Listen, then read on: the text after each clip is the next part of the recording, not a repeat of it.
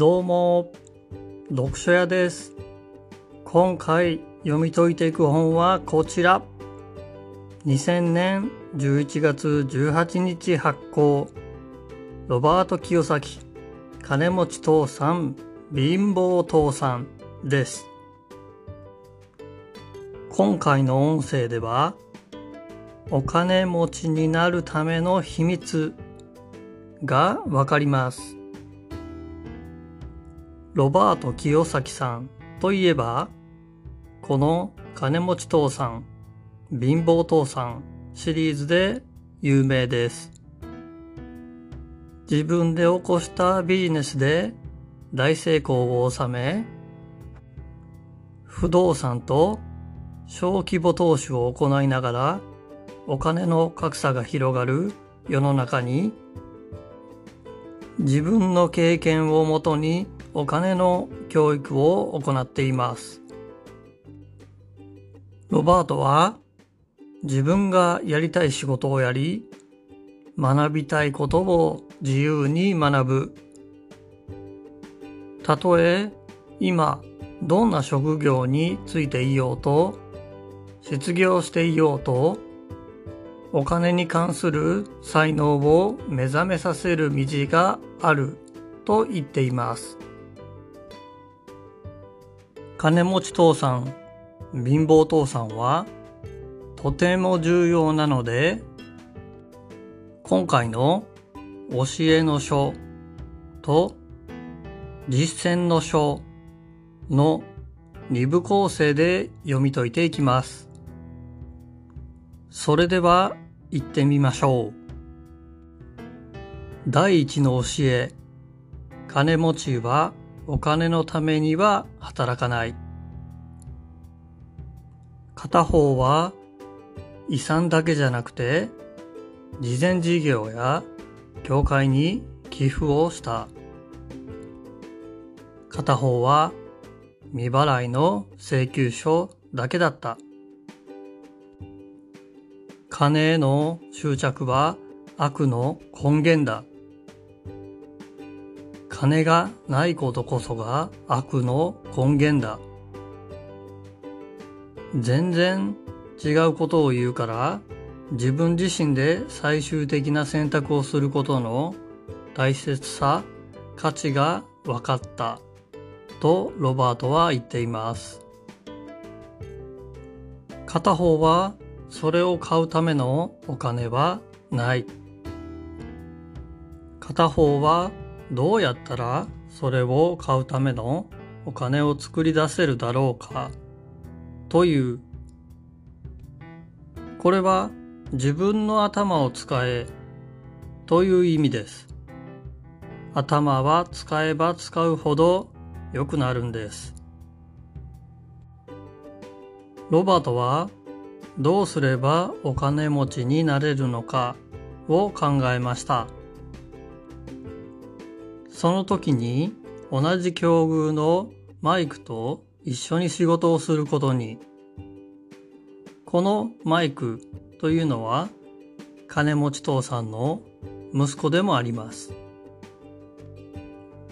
ロバート少年の初めての仕事です。この初めての仕事というものがとてもびっくりの内容なんです。まさにお金を作るという仕事。それは偽造です。鉛を溶かして偽造をしていたんです。これにはびっくりの貧乏父さん。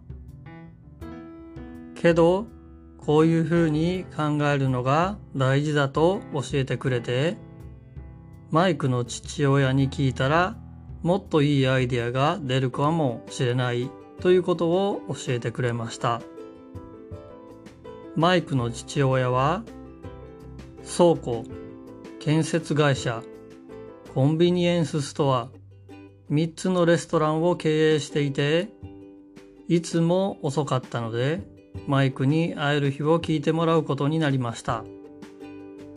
そして次の土曜日に会うことが決まりましたマイクの家に行くとマイクの父親は金儲けの方法は教えてあげるけど私のもとで働けと言います質問をしようとしたロバート少年にチャンスが来たと思ったら素早く決断しないといけない。そうじゃないとチャンスは逃げる。と。そして毎週土曜日に3時間ずつ時給10セントでロバート少年はそれを続けたのですが普通なら時給30セントはもらえるはずなのにもらえないからこの仕事は辞めるとマイクに言いました。マイクは待っていました。と言わんばかりに父さんがそう言ってきたら会いに来い。と言っていたことを伝える。ちょっと馬鹿にされた気分になり、ロバートはマイクの父親に会いに行くんです。ロバートはマイクの父親に教えてくれないし、給料が安いと責め立てます。マイクの父親は自分のもとに働きに来て去っていった人たちと一緒だと言います。マイクの父は人生の味を味わわせていたと言います。人生に続き回されている時がチャンスなんだと。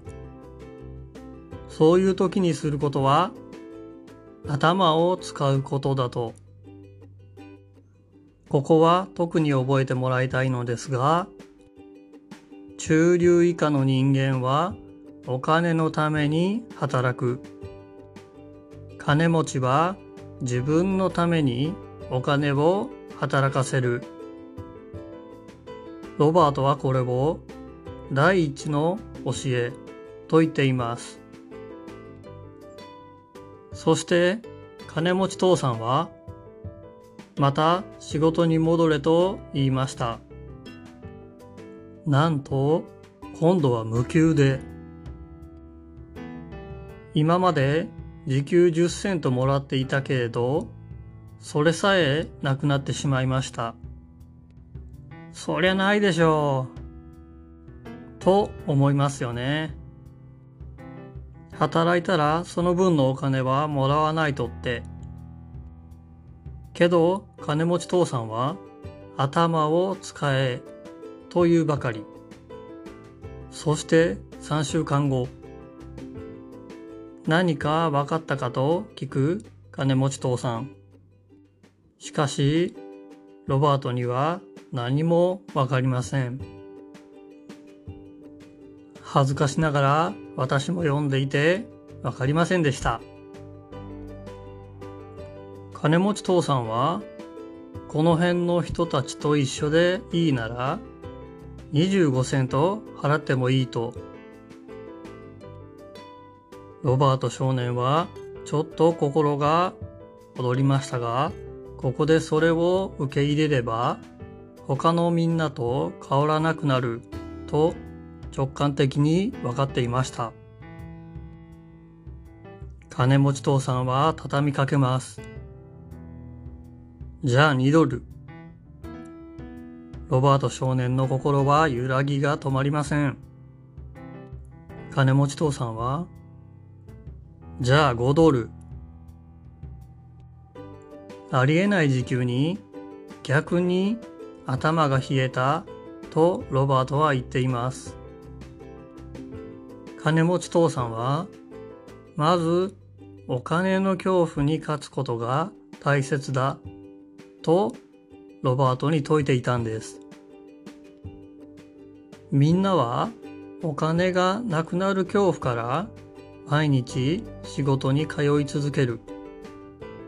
お金が実際にめちゃくちゃあってもそれは変わらないと。そしてもう一つのパターン。欲望があると言います。もっと綺麗なものが欲しい。もっと楽しいことがしたい。この恐怖と欲望は無知が起こすことでした。恐怖と欲望に打ち勝つためには勉強をし続けなければならない。そうしていれば普通の人なら気づかないチャンスに気づく。ロバートはそのチャンスに気づきました。いつも捨てられていた漫画雑誌。これをタダで手に入れて漫画図書館を作りました。館長はマイクの妹で、ロバート自身は何もしなくていい状況を作り出したんです。コンビニではただ働きをしていたのですが、漫画図書館で週に9.5ドルの収入を得たと言っています。しかし、少し問題が起こり、結局は閉館することになりました。けれど、新しいビジネスを始めるというチャンスを得ることができたんです。第二の教え、お金の読み方を学ぶ。ロバートは47歳で引退しています。しかし、お金に困ることはありません。お金がお金を生む仕組みを作っていたからです。それは木を育てることに似ていると言います。何年も水をやり、手間をかければ、あとは自分で成長するようになると。そしてその木陰で自由を後で満喫すればいいと。こうなるためにはファイナンシャルインテリジェンスお金に関する知性が必要だとロバートは言っています。お金を稼げるかではなくお金をどれだけ持ち続けられるかどうかということです。そして、ファイナンシャルリテラシー。お金に関する読み書き能力をマスターすることが重要だと言います。それは会計学。お金に関する基礎を身につけておかないといけないと言います。ここからまた重要です。金持ちは資産を手に入れる。中流以下の人たちは負債を手に入れ、資産だと思い込む。資産は私のポケットにお金を入れてくれる。負債は私のポケットからお金を取っていくと金持ち父さんは言います。お金をたくさん稼ぐ人でも生活が苦しい場合というのは多々あることです。これはファイナンシャルアプティテュードお金に関する聡明さが足りないからだと言っています。お金を稼いだ後にどうするか、どうやってお金を働かせるかを知らなければならないとロバートは言っています。持ち家を資産という人はかなり多くいます。私自身も持ち家があるので、ちょっと耳が痛い話なのですが、持ち家というものは負債なんです。キャッシュでは買えないから大きなローンを組むし、ずっと住むために維持費がかかります。そしてこれらのせいで3つの大事なことを損失します。ローンを返さないといけないので時間を失う。投資に回せるはずの資産が減る。教育を受ける機会を失うことです。持ち家を買おうと思っている方は注意してください。ここの教えで大事なことは、金持ちは資産を買う。貧乏人の家計は支出ばかり。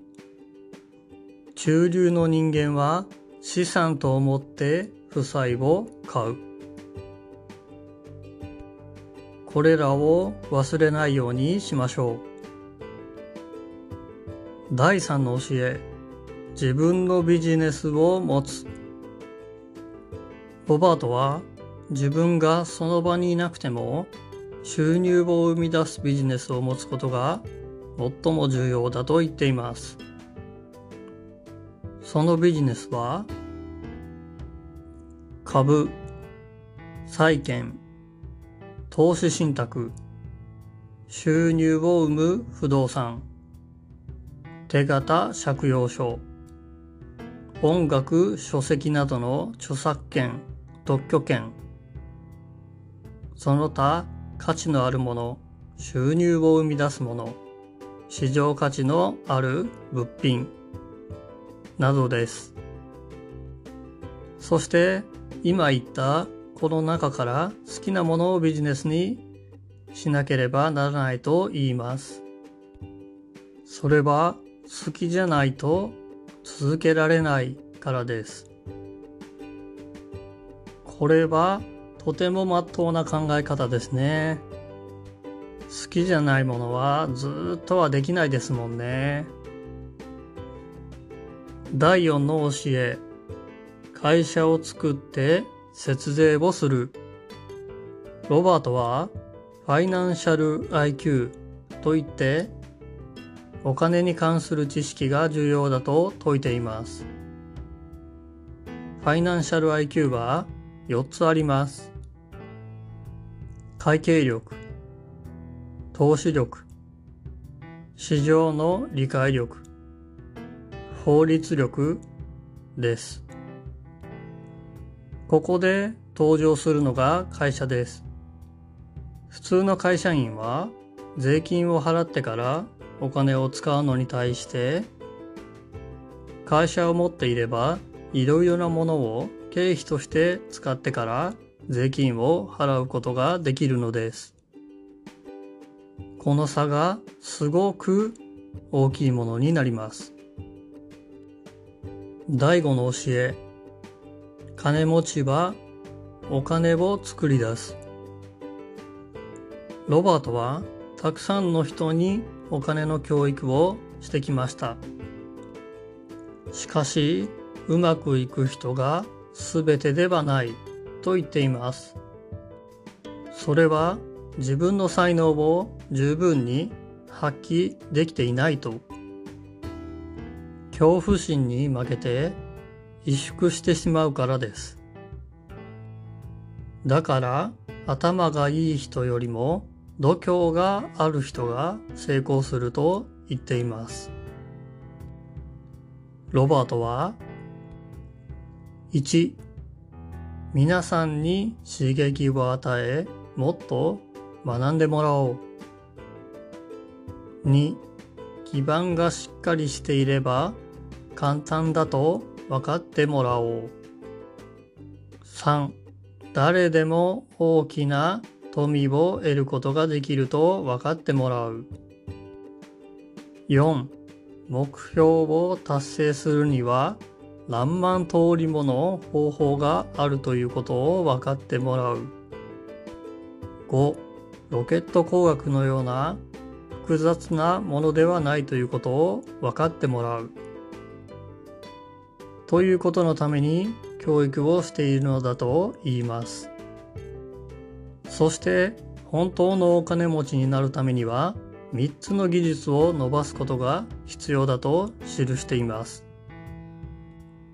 1、他の人が見過ごすチャンスを見つける技術。2、資金を集める技術。3、頭のいい人を集めて組織する技術。最大の財産は知識であって、最大のリスクは知らないことだとロバートは言います。第六の教え、お金のためではなく学ぶために働く。ロバートは優れた才能を持っているだけでは不十分だと言います。最初の著書、お金と幸せを手に入れたかったら学校に行くなを出版した時の話なのですが、出版社からは教育の経済学に変えた方がいいと言われたそうです。しかし、ロバートは、お金と幸せを手に入れたかったら、学校に行くな、で通したそうです。これは時代遅れの教育システムを変えたいからという願いとともに、ある狙いがありました。過激なタイトルにテレビやラジオが食いつくだろうとロバートの思った通りになり、爆発的に売れ、発売と同時にベストセラー入りしたそうです。ロバートは学ぶために働けと言います。ビジネスは一つだけできても成り立たないから広く浅く学ぶこと。特にセールスとマーケティングは重要だと言っています。そして自分より頭のいい人間と仕事をし、一つのチームとして働かせるのがベストだと語っています。まとめ。今回は金持ち父さん、貧乏父さん、教えの書についてまとめさせていただきました。ここまででもお金持ちになるためにはどうすればいいのかというのが分かったかと思います。本書にはもっと細かく書いてありますので、より理解を深めたいという方は、本書を読んでいただくことをお勧めします。一応リンクも貼っておきますので確認してみてください。そして次回は実践の書をお送りします。実際に使える内容になっていますので次回も聞いていただけるとより成功に近づくかと思います。もっといろいろとまとめていきますのでフォローしていただけると幸いです。それではまた。ではでは。